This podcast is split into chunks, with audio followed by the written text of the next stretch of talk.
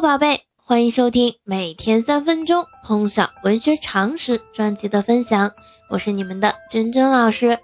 那在昨天的介绍当中呢，君君老师向大家介绍了我们盛唐时期山水田园诗派的第一人孟浩然，以及呢，我们也分享了孟浩然作品的一些创作特点。那今天呢，我们将继续为大家介绍唐代诗人。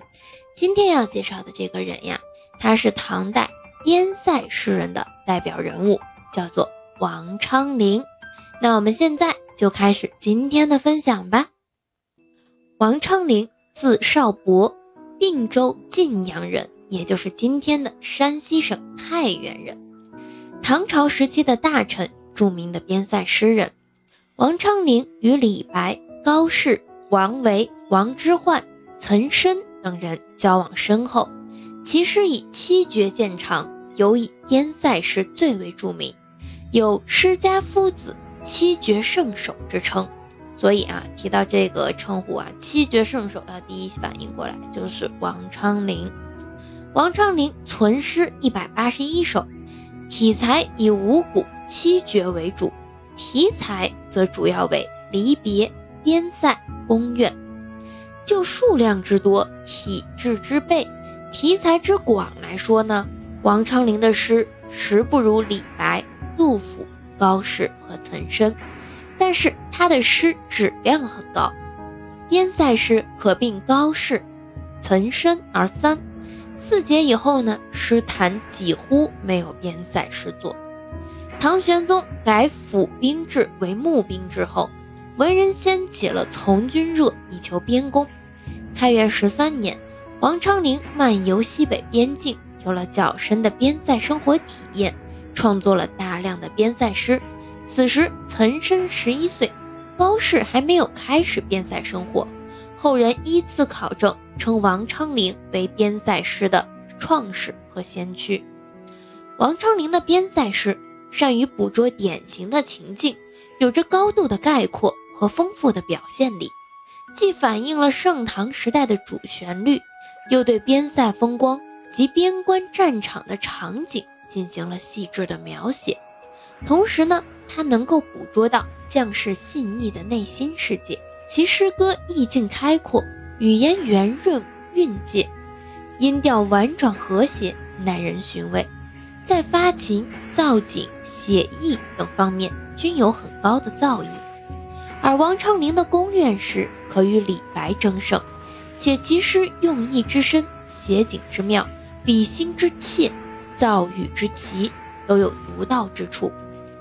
王昌龄的闺怨诗以悲天悯人的精神，书写那些久闭深宫的妃嫔宫人的悲情哀怨，以细腻的笔触，多方面的展现他们的生活和感情世界。揭示他们在残酷的公平制度下所遭遇的悲惨命运，客观上是批判了封建社会摧残妇女的罪恶。这种思想倾向奠定了其作品的健康基调，洗尽六朝宫廷诗浮艳色情之污秽，有力地扭转了凄凉歌咏的不良文风。另一方面，就艺术表现而言，王昌龄又发扬了六朝华美艳丽、精雕细琢的表现手法，继承了其形式美，因此王昌龄被誉为是成功的用七言绝句写宫词的第一人。那王昌龄的作品其实引入教材的也是比较多的啊，包括我们常听到的，比如《出塞》《从军行》《芙蓉楼送辛渐》啊，这些大家都是。比较耳熟能详的诗文，我们一定要去了解啊，它的不同类型、不同题材的诗文的创作特点，通过具体的诗文去感知。因为单纯去给大家讲它的诗文创作特点，同学们光听了啊，左耳朵进右耳朵出了。但是呢，当你真正的去读一读他的诗，去解读它里面具体的一些字词的时候，去理解含义、情感的时候，你就能慢慢体会到它的创作特点了。啊，一定要去落到实处。那同时，我们也会发现啊，其实教材当中引入唐诗宋词是非常多的，对吧？唐朝的一些有名的代表的人物，以及宋朝的一些有名的词人，都是我们要掌握的重点。你一定要去清楚他的一些生平事迹、他的诗文创作特点、他的代表作品的一些写作特色。因为考试的时候啊，我们比如说考一篇课外的诗文，但是呢，这个作者他基本上来说都是课内学过的这些作者，你要知道这些作者他生平经历、他的一些诗文创作的常规的一些风格特点啊，这样的话你就可以做类推了。如果说你只是学了这一篇校内的文章啊，你想要去做课外的，没有过多的去思考，也没有过多的去涉猎一些跟诗人有关的知识，跟他作品有关的知识，那在考试的时候你就很抓瞎了啊！所以一定要多去了解。我们介绍的这里边，我说了，校本里边经常涉及到有引入的、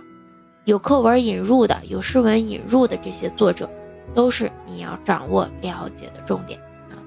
那我们今天的分享就到这里，喜欢咱们节目的可以长期关注我的喜马拉雅号，我们明天见。